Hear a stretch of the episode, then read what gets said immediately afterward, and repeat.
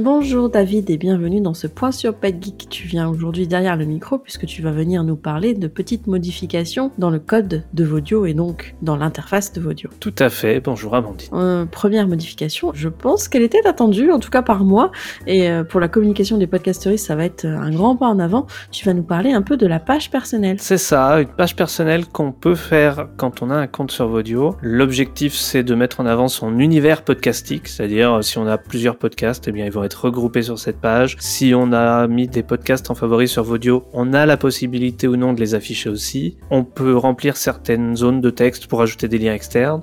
Euh, voilà, c'est construire sa petite page, son petit profil public pour euh, montrer bah, qui on est, ce qu'on écoute, ce qu'on aime, euh, ce qu'on fait. Est-ce que cette modification est accessible aux personnes qui ne bargent pas sur Vodio Exactement, il suffit d'avoir un compte Vodio, donc même si c'est un compte Vodio qui vous permet de gérer vos favoris, vous allez pouvoir ici bah, les afficher, euh, dire qui vous êtes et pourquoi vous aimez le podcast. Pourquoi pas La deuxième petite modification, c'est une modification à l'attention des personnes sourdes et malentendantes puisque ça concerne les retranscriptions. Oui, les retranscriptions sur Vodio, elles sont signalées sur les logos de podcast par une petite icône qui montre aux personnes sourdes et malentendantes que ce podcast propose des versions écrites du contenu audio. Cette icône, elle est proposée depuis déjà quelques temps euh, sur Vodio. Le problème, c'est que jusqu'ici, elle était proposée s'il y avait au moins une retranscription dans tous les épisodes, et on s'est dit que c'était pas forcément très euh, précis, donc on a modifié un peu ça, on a un peu durci les, l'accès à cette, euh, cette icône.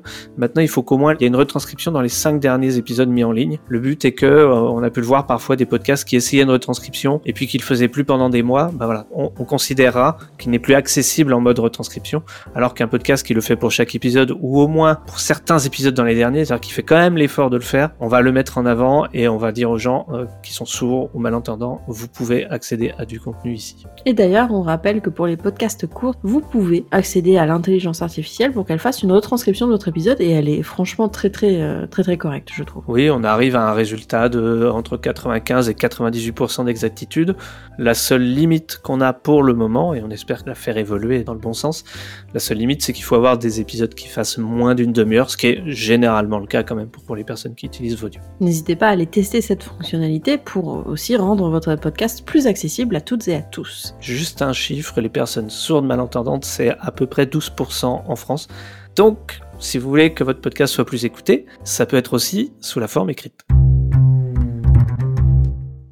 Enfin, la dernière modification, c'est l'intégration d'une FAQ, quelque chose qui va être extrêmement pratique pour les gens qui se posaient des questions sur Vodio. Ça va être pratique pour les gens qui se posaient des questions et pour nous, parce que c'est aussi des questions auxquelles on a l'habitude de répondre par email.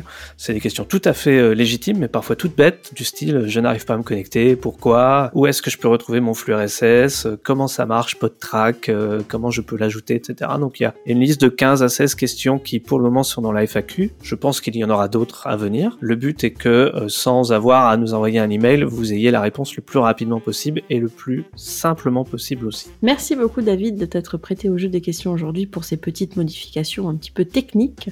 On se retrouve dans un prochain épisode et puis sinon sur euh, Vodio ou à Podcast les 28 et 29 octobre 2023. Très bientôt. C'est bien 28 et 29 Les 28 et 29 exactement. J'ai eu un doute. on vous en a déjà parlé dans le point sur ma Geek. Dans tous les cas, rendez-vous sur autrepodren.fr pour avoir plus d'informations et s'inscrire.